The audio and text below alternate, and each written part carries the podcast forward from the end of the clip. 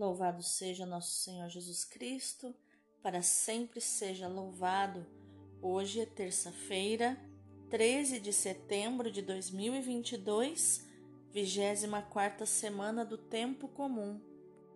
São João Crisóstomo, rogai por nós.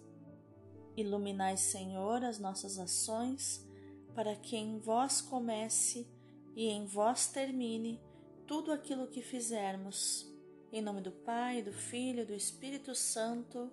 Amém. Senhor nosso Deus Todo-Poderoso, eu creio que Tu és a própria excelência. Por isso eu creio que és excelente em todas as tuas obras e que tens o melhor para mim. Eu te consagro esse ano de 2022 para que seja um verdadeiro ano da excelência em todas as áreas da minha vida. Na saúde do meu corpo, da minha alma e do meu espírito, na minha vida profissional e financeira, na minha vida emocional e na minha vida familiar.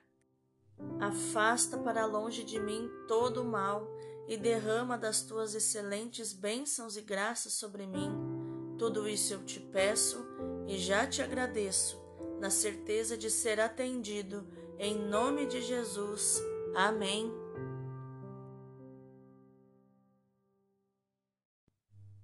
Espírito Santo, revela a mim toda a sua intimidade. Por favor, manifesta-se em tudo o que eu estou fazendo hoje. Enche-me com a presença manifesta da glória do Pai. Senhor, designai anjos para trabalharem comigo ao longo do dia de hoje. Eu invoco a força e a capacitação do céu para me ajudar em todas as minhas dificuldades, medos ou inseguranças. Não permito que esses sentimentos ruins cresçam dentro de mim, mas ordeno fora em nome de Jesus. Sonda-me, Senhor, e veja se existe em mim algum caminho mau. Espírito Santo, venha sobre mim e me ajude, convencendo-me da justiça, do juízo e do pecado. Eu clamo agora o poder do sangue do nome de Jesus para que eu seja reconciliada com Deus e com todas as demais pessoas. Pai nosso que estais no céu, Pai Santo, Pai querido, Pai amado, Pai das luzes, Abá, Pai. Pai eterno, tu que estás assentado no seu trono de glória no céu, eu clamo a ti com todas as forças do meu coração, venha se manifestar em mim e através de mim. Santificado seja o teu nome, nome santo, poderoso e glorioso, nome que está acima de todo nome, nome que, uma vez proclamado, pode dissipar todo o mal. Venha a nós o teu reino, rasga os céus e toda resistência espiritual da maldade nos ares, sejam destruídos agora os inimigos de Deus. Estabeleça o teu reino, Pai, e eu proclamo o teu senhorio e o teu governo sobre este lugar, sobre a minha casa, minha vida e meu coração. Quero entrar em tua presença, Senhor, entrar em comunhão contigo. Seja feita a tua vontade, assim na terra como no céu. Eu decido submeter a minha vontade pessoal à vontade perfeita e soberana de Deus para minha vida. Creio que a tua palavra é a verdade e ela afirma que a tua vontade, Pai, é boa, perfeita e agradável. Eu renuncio aos meus desejos interiores, minha vaidade, meu orgulho, soberba e arrogância. Decido tomar minha cruz e seguir-te dia após dia. Que a tua vontade seja obedecida na terra, assim como o Senhor é obedecido nos céus. Tua vontade seja estabelecida sobre a minha vida. Tua vontade mate e destrua o meu egoísmo, Pai. O pão nosso de cada dia dá-nos hoje. Hoje eu recebo de tuas mãos, Pai, a porção que o Senhor separou para mim do pão da tua palavra, que me alimenta e me dá vida, que me salva e dá coragem. Sacia minha fome e minha sede da palavra, Senhor, porque tua palavra é viva e eficaz, cortante como uma espada de dois gumes, forte como martelo, doce como mel, refrescante como água saborosa, fecunda como semente no solo do meu coração, deliciosa como pão, como alimento diário que necessito para que a minha alma e o meu espírito tenham força de vida e tenham vida em abundância. Também recebo de ti, Senhor, minha porção completa e abundante de maná financeiro para o dia de hoje. Ficarei com a minha alma alegre, satisfeita e completamente suprida e realizada por tua intervenção material, provendo financeiramente todas as minhas necessidades e da minha família, de modo que sobre abundantemente, que eu tenha sempre em dobro para suprir os necessitados. Dai-me hoje o dinheiro que necessito, Senhor, para cumprir com a tua vontade e cumprir com a minha identidade. Eu imploro, Senhor, tira da minha alma e da minha mente toda e qualquer prisão espiritual e emocional, todo e qualquer padrão de bancarrota, de falência. Encerrem-se os ciclos de falência econômica. Nunca mais serei escravo financeiro. Toda a frustração comercial e material seja arrancada agora de minhas memórias emocionais do passado.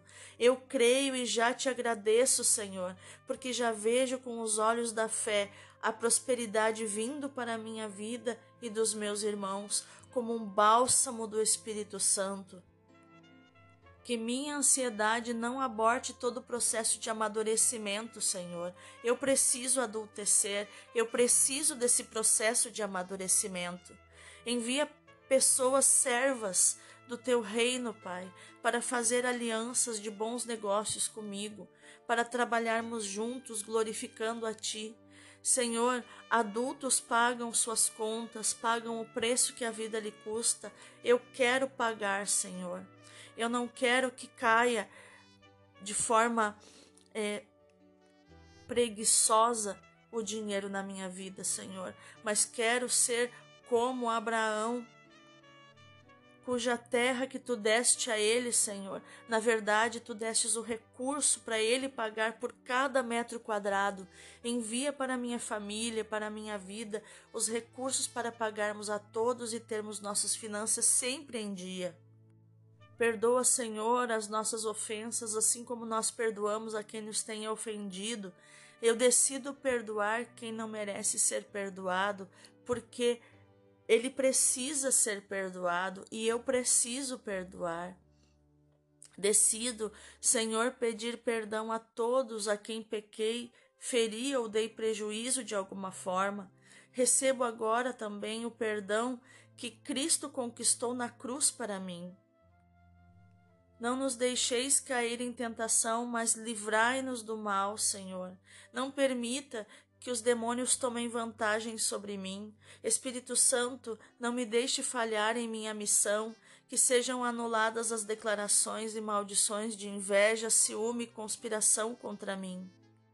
Pela fé no sacrifício de Jesus e no poder do Espírito Santo, eu declaro agora que praga alguma chegará à minha tenda, mal algum nos acontecerá. Falarei para a minha alma, Senhor, aquele que crê descansa.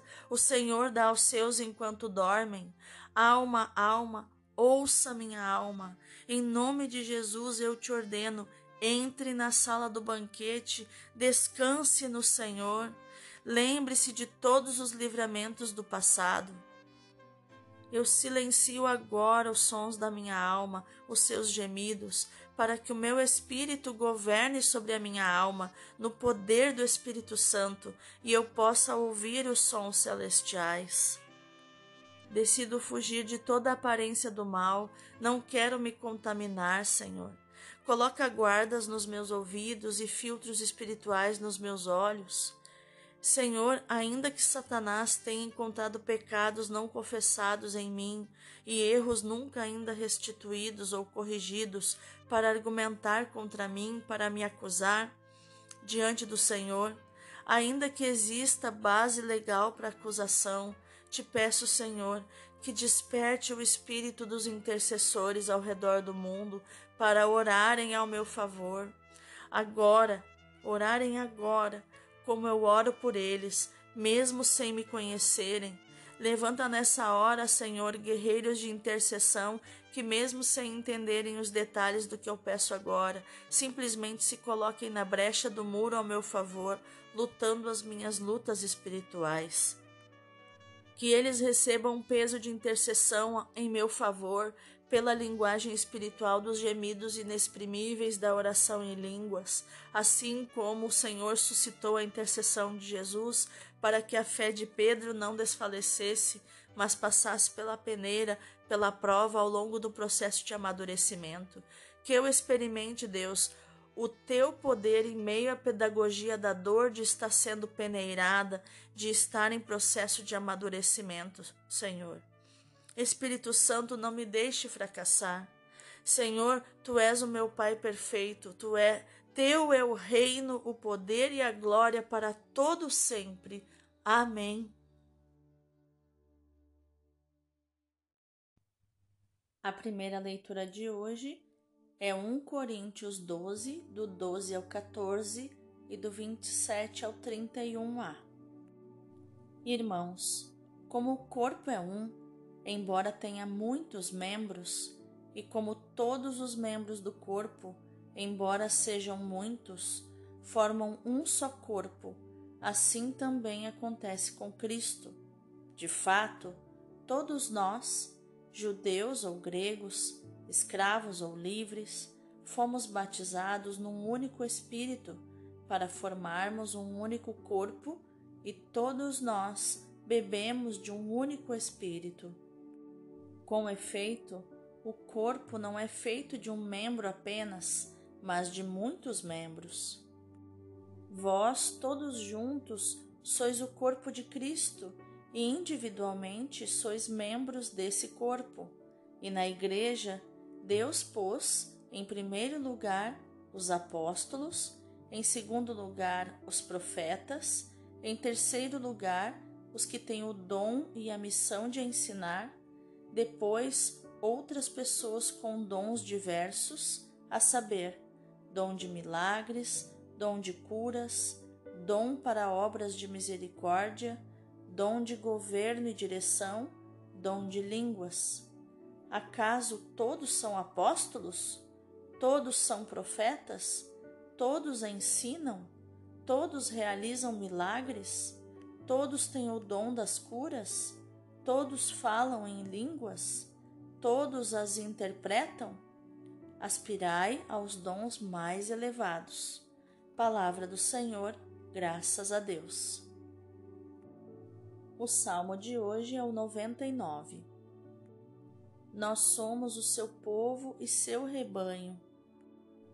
Aclamai o Senhor, ó terra inteira, servi ao Senhor com alegria Ide a ele cantando jubilosos. Sabei que o Senhor só Ele é Deus, Ele mesmo nos fez e somos seus, nós somos seu povo e seu rebanho. Entrai por suas portas dando graças, e em seus átrios com hinos de louvor. Dai-lhe graças, seu nome bendizei. Sim, é bom o Senhor e nosso Deus sua bondade perdura para sempre, seu amor é fiel eternamente. Nós somos o seu povo e seu rebanho. O evangelho de hoje é Lucas 7, do 11 ao 17. Naquele tempo, Jesus dirigiu-se a uma cidade chamada Naim. Com ele iam seus discípulos e uma grande multidão. Quando chegou à porta da cidade, eis que levavam um defunto, filho único, e sua mãe era viúva. Grande multidão da cidade a acompanhava. Ao vê-la, o Senhor sentiu compaixão para com ela e lhe disse: Não chores. Aproximou-se, tocou o caixão e os que o carregavam pararam. Então Jesus disse: Jovem, eu te ordeno, levanta-te. O que estava morto sentou-se e começou a falar, e Jesus o entregou à sua mãe. Todos ficaram com muito medo e glorificavam a Deus, dizendo: Um grande profeta apareceu entre nós, e Deus veio visitar o seu povo. e a notícia do fato espalhou-se pela Judéia inteira e por toda a redondeza.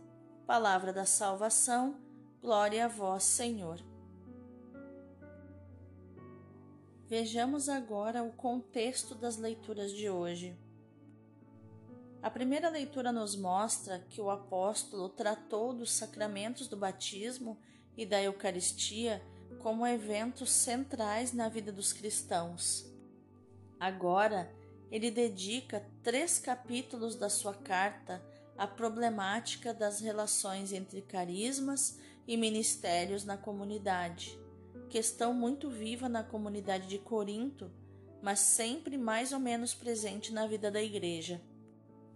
Logo no coração do capítulo 12, Paulo afirma que a autenticidade dos carismas depende da pureza da profissão de fé. Ele diz: Ninguém, falando sobre a ação do Espírito Santo, pode dizer Jesus seja anátema, e ninguém pode dizer Jesus é Senhor senão pelo Espírito Santo. Há pluralidade de carismas, mas uma só fonte a Trindade. Logo depois, o apóstolo Paulo afirma que a manifestação do Espírito, por meio dos vários carismas, é dada a cada um para o bem de toda a comunidade, e começa o discurso mais genuinamente teológico. Paulo quer fazer compreender que os dons que recebemos e os serviços que somos chamados a prestar tem o seu fundamento na graça que recebemos por meio dos sacramentos, em força dos quais formamos um só corpo, o corpo de Cristo, que é a Igreja.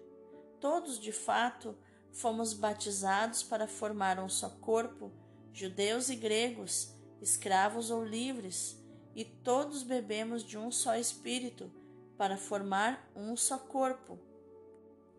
A unidade não exclui a diversidade dos membros, dos dons, dos ministérios, mas garante-a e exalta-a, reconduzindo-a à sua fonte divina, a Trindade, e orientando-a para o bem da comunidade eclesial. Um exemplo para, para percebermos a diferença entre união apenas e unidade é o exemplo das batatas num saco. Muitas batatas dentro de um saco é a união, as batatas estão juntas. Unidade vai além.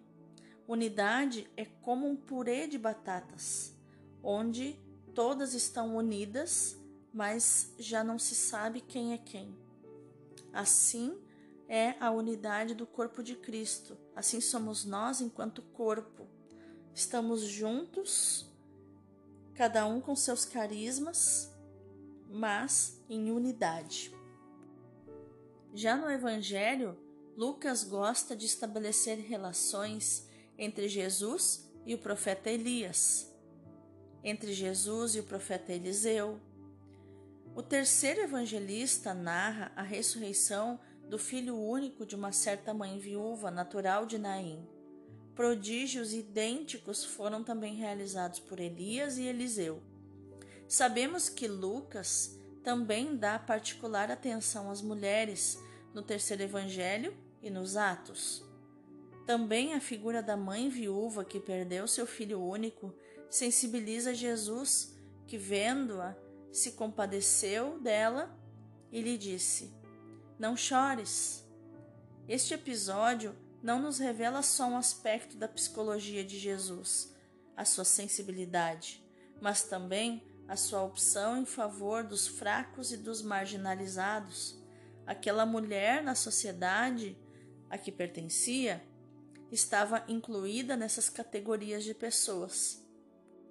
Finalmente, Jesus é aclamado como um grande profeta para Lucas, este título tem especial significado. Jesus é profeta, não só pelo que diz, mas também pelo que faz, suas ações, seus gestos, seus milagres e, sobretudo, pelo modo como se comporta. Sente compaixão, comove-se interiormente e partilha a dor daquela mãe. Assim se manifesta Jesus como profeta no sentido mais integral do termo. Não só traz a palavra de Deus, mas também se coloca ao lado dos seres humanos. Vamos meditar mais profundamente essa palavra? Uma leitura atenta de 1 Coríntios 12 nos revela a genialidade do pensamento de Paulo. Como mencionado aqui, o primeiro pensamento de Paulo refere-se à relação entre carismas e ministérios, por um lado, e a ortodoxia da fé, por outro lado. Deve ser este o ponto de referência da ortopraxia ou ortopraxia, que dá ênfase na conduta, tanto ética quanto litúrgica, em oposição à fé ou à graça. Em segundo lugar, Paulo evidencia a relação entre os carismas recebidos e a sua origem trinitária. Estamos sempre no âmbito da fé, mas é evidente que Paulo fala não de uma trindade abstrata que está acima dos céus, mas da trindade econômica, ou seja, considerada na relação com a nossa vida e com a vida da comunidade. Depois tratará da relação entre a dimensão pessoal e a dimensão comunitária dos carismas. Isto para fazer cair por terra qualquer tentativa de privatizar o dom divino ou de cada um os pôr a serviço de si mesmo ou da sua categoria social. Depois da relação entre carismas, ministérios e vida sacramental, Paulo ilustra o seu pensamento com duas analogias. Na primeira, fazendo falar os membros do corpo humano, leva-nos a compreender que a beleza e a harmonia de uma comunidade se fundamenta na variedade dos seus membros, tão solícitos em contribuir para o bem-estar da própria comunidade. Fica assim expresso o princípio da complementaridade e ordem à unidade. Desculpe, em ordem à unidade. Na segunda analogia, o apóstolo ilustra outra lei, típica do corpo humano e de toda a comunidade também da cristã. É o princípio da subsidiariedade, pelo qual todos os membros, também os mais nobres, precisam dos outros, mesmo dos mais humildes. Por isso, não pode haver divisões na comunidade, assim como não pode haver divisões no corpo humano. Vale aquele ditado: precisamos de todos, até de um cachorro para latir no nosso pátio, até de coveiros que nos levem até a sepultura. A comunidade religiosa, tal como toda comunidade cristã, tem Cristo como centro e constrói-se em volta do altar. É uma comunidade eucarística.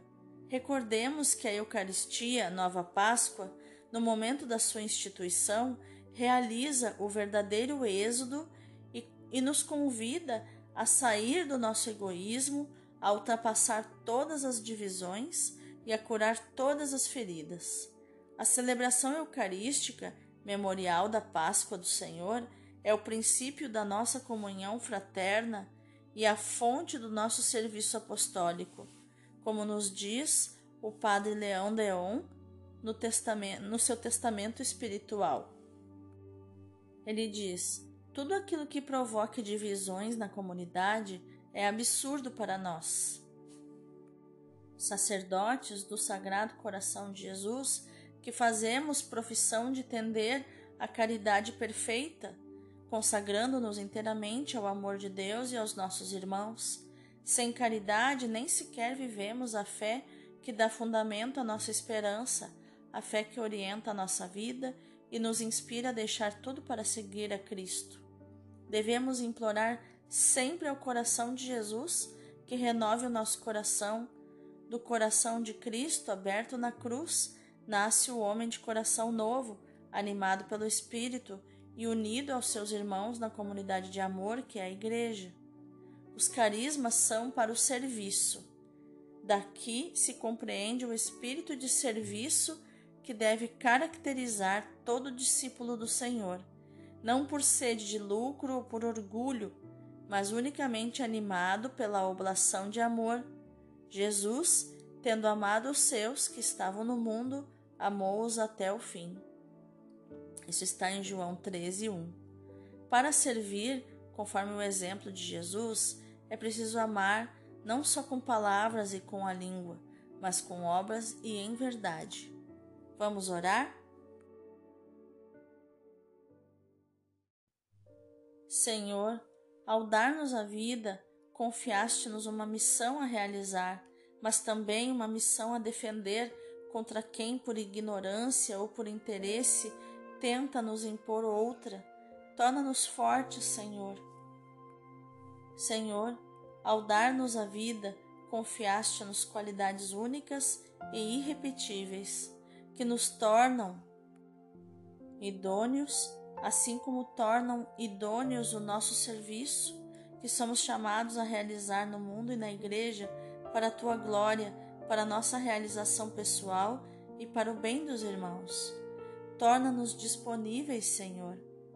Ao dar-nos a vida, mergulhastes o nosso ser no mundo, que cada um de nós, com as suas notas características, deve contribuir para tornar melhor, conscientes de que nessas diferentes notas levam uma harmonia belíssima e são indispensáveis para a realização do teu desígnio de salvação.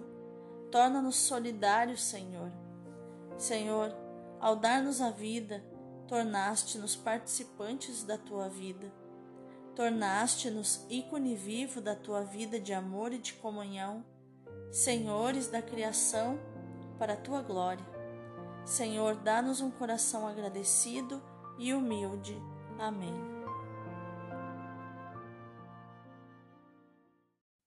Vamos contemplar essa palavra. O primeiro prodígio que nos impressiona no, no mistério da encarnação é a habitação de Deus conosco, como um de nós, o Emanuel, Deus conosco. Pela sua onipresença, Deus habita sempre conosco, mas o infinito separa-o da nossa pobre humanidade. Ele não tem um coração de homem para sentir, por experiência, o que é a compaixão. E eis o que o Verbo realizou fazendo-se homem. Tornou-se nosso amigo, nosso companheiro, nosso irmão, é nosso Pai e como nosso Filho. Tais são os segredos que nos revelaram Belém e Nazaré.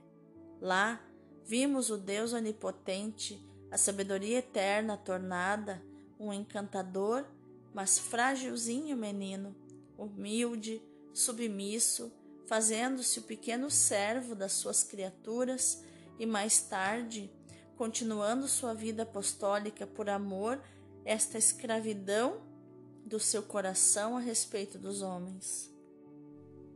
Não era ele, o nosso servidor, aquele cuja ocupação era toda curar as doenças da nossa alma e do nosso corpo? Oh, como é verdadeira esta palavra do nosso doce Salvador!